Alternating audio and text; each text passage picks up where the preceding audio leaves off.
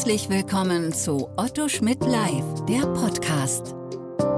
Neueste Urteile, wichtige Gesetze und Rechtsfragen, die die Branche bewegen. Hier kommentieren Expertinnen und Experten, deren Meinung Gewicht hat.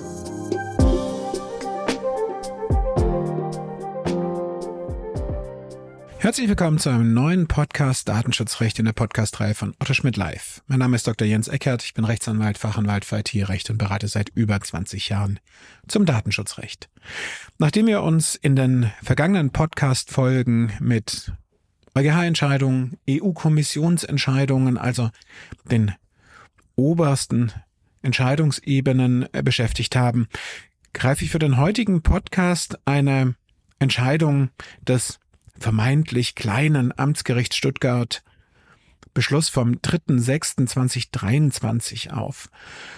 Naja, also auch wenn die Amtsgerichte häufig die Eingangsinstanzen sind, so wie die Landgerichte, bedeutet das nicht weniger, dass die Verfahren doch nicht selten genauso kompliziert, komplex und schwierig sind und eben doch auch in einer Eingangsinstanz entschieden werden müssen. Aber gerade eben in dem Bereich, in dem wir uns hier dann gleich bewegen werden, nämlich im Ordnungswidrigkeitenrecht, kommt den Amtsgerichten doch eine ganz entscheidende Rolle zu.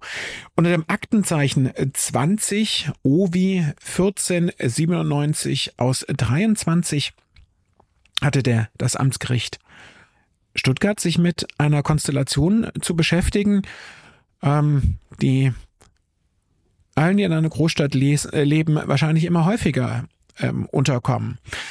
Ähm, es gab einen Verstoß, einen Unfall, was auch immer, unter Beteiligung eines E-Scooters und die Stadt Stuttgart äh, wollte gegen den Führer des E-Scoots, den Fahrer des E-Scooters vorgehen und verlangte deswegen vom Vermieter des E-Scooters eben Auskunft hierüber, um gegen diesen vorgehen zu können der Vermieter des E-Scooters, und da gibt's dann schon die nächste Parallele zu eben zu auch anderen Geschäftsmodellen, verfügte nur über Name, Telefonnummer und E-Mail-Adresse.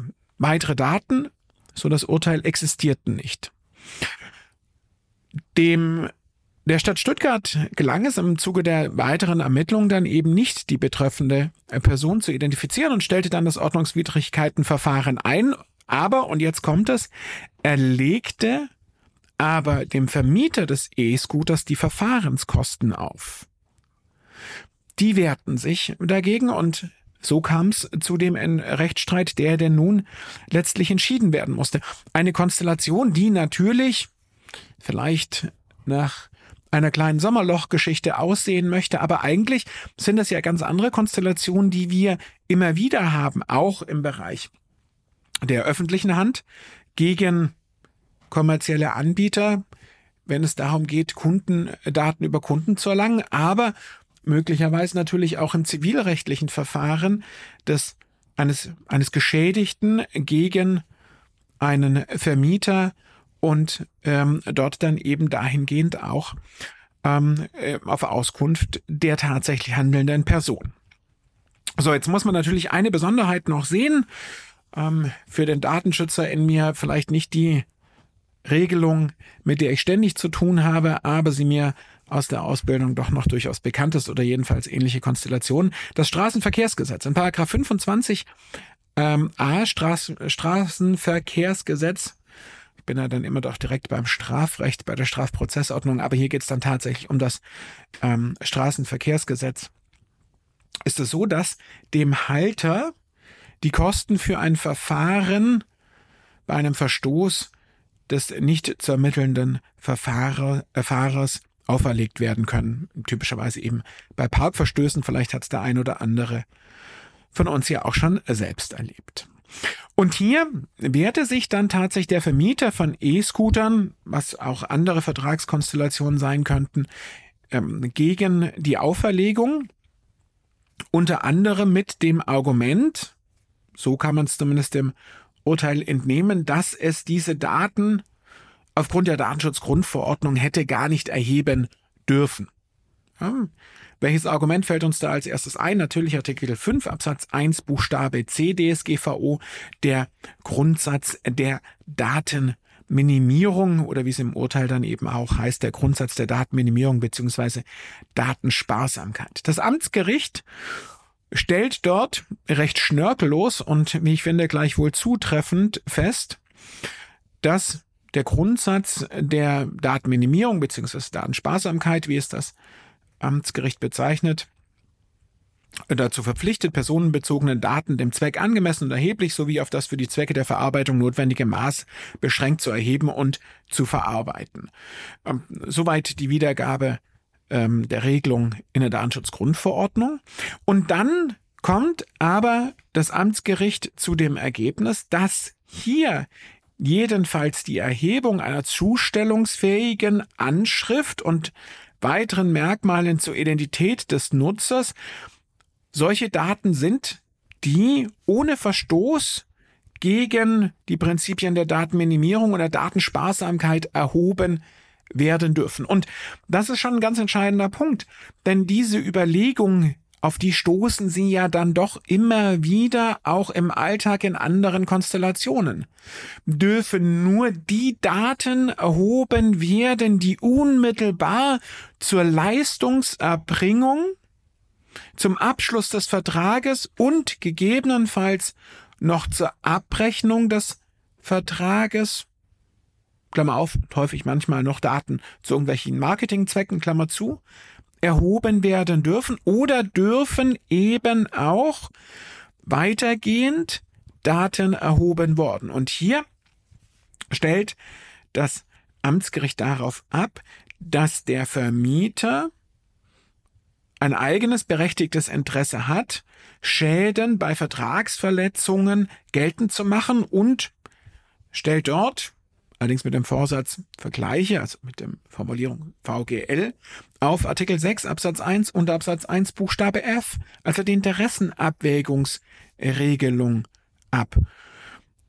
Daneben stellt das Amtsgericht dann eben auch noch darauf ab, dass ähm, die, die Erhebung dieser Daten auch gerechtfertigt wäre, um der Auskunftspflicht gegenüber den Ordnungswidrigkeitenbehörden nach 25a Straßenverkehrsgesetz zu genügen und dann für die Verarbeitung oder zumindest für die Auskunftserteilung Artikel 6 Absatz 1 unter Absatz 1 Buchstabe C einschlägig wären und das Amtsgericht bejaht auch gleich noch den Artikel 6 Absatz 3 Satz 1 Buchstabe B.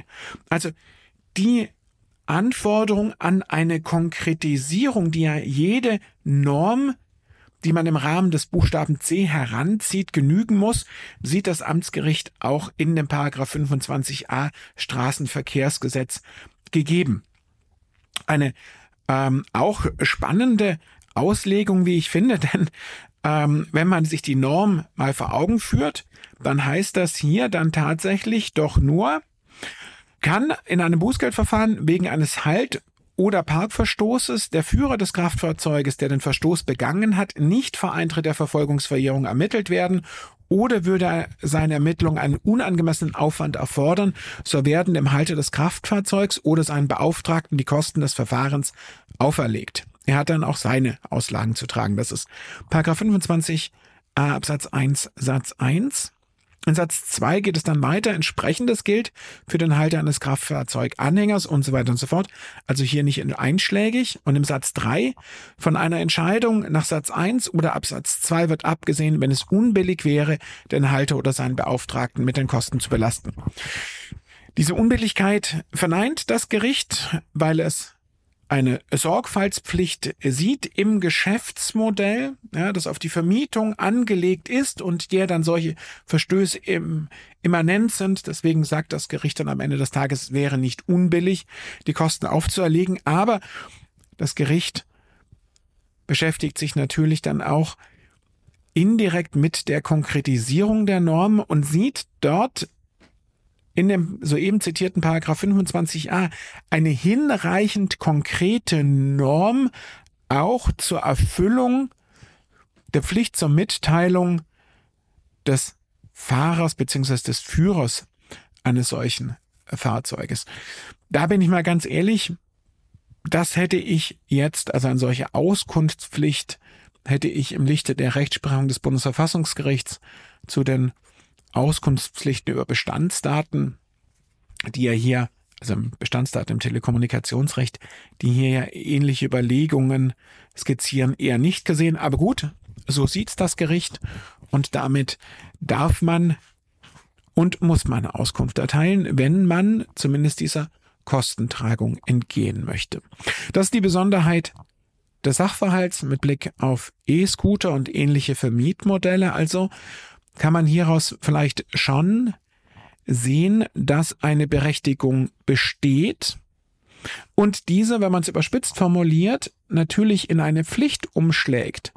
Denn will man der Auferlegung der Kosten umgehen, muss man ja tatsächlich die Daten erhoben haben.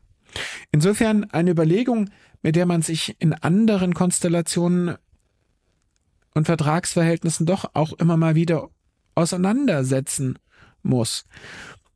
Muss ich Daten erheben, wenn ich dadurch eigene Kosten, Lasten oder Schäden abwenden kann?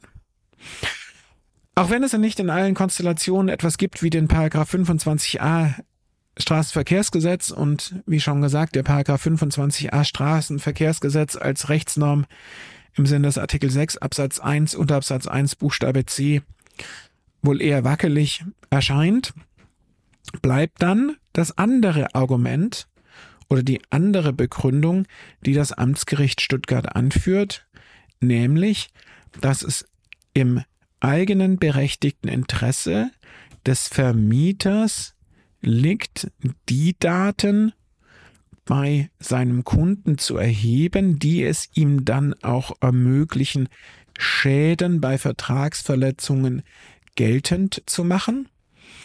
Und die spannende Frage ist, was passiert dann, wenn der Vermieter oder derjenige, der die, das Objekt bereitstellt, gar keinen eigenen Schaden hat, sondern der Schaden bei einem Dritten entstanden ist? Darf er sich dann auch hierauf berufen? Da kommt uns natürlich Artikel 6 Absatz 1 unter Absatz 1 Buchstabe F auch wieder zugute, indem er tatsächlich Drittinteressen auch berücksichtigen kann und lässt. Und damit kann man natürlich auch begründen, dass man eine solche Identität erheben darf, um sie dann tatsächlich Dritten, die geschädigt sind, zur Verfügung zu stellen, um denen das Geltendmachen von Ansprüchen zu ermöglichen. Am Ende des Tages führt das dazu, dass die Interessenabwägung in Kombination mit dem Grundsatz der Datenminimierung in Artikel 5 Absatz 1 Buchstabe C gar nicht so eng ausgelegt werden muss, sondern man über den Kernbestand von Überlegungen hinaus möglicherweise auch weitere Aspekte, gerade eben wie Regress, eigenem Regress und fremden Regress mit in Betracht ziehen kann und auch zur Begründung der Erhebung und Verarbeitung personenbezogener Daten heranziehen kann. Aber, und darüber kann man natürlich auch nachdenken, macht das Amtsgericht mit dieser Entscheidung auch deutlich, dass das Datenschutzrecht möglicherweise eben nicht dazu dient, sich um sich eine Argumentationsgrundlage zurechtzulegen, dass man bestimmte Daten nicht hat, weil es möglicherweise das eigene Geschäftsmodell erschwert und dazu führt, dass andere, hier die Stadt Stuttgart, auf ihren Kosten sitzen bleiben. Insofern, wenn man über diese Entscheidung nachdenken möchte, zwei Aspekte, die man mitnehmen kann.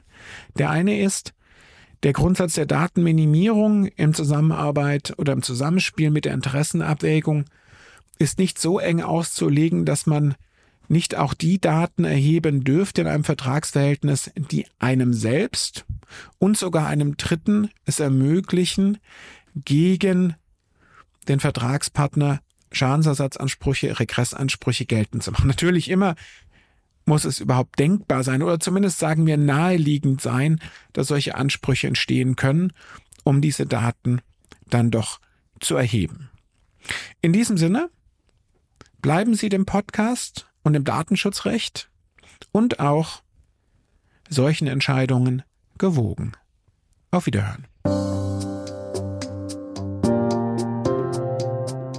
Hörten Otto Schmidt live, der Podcast.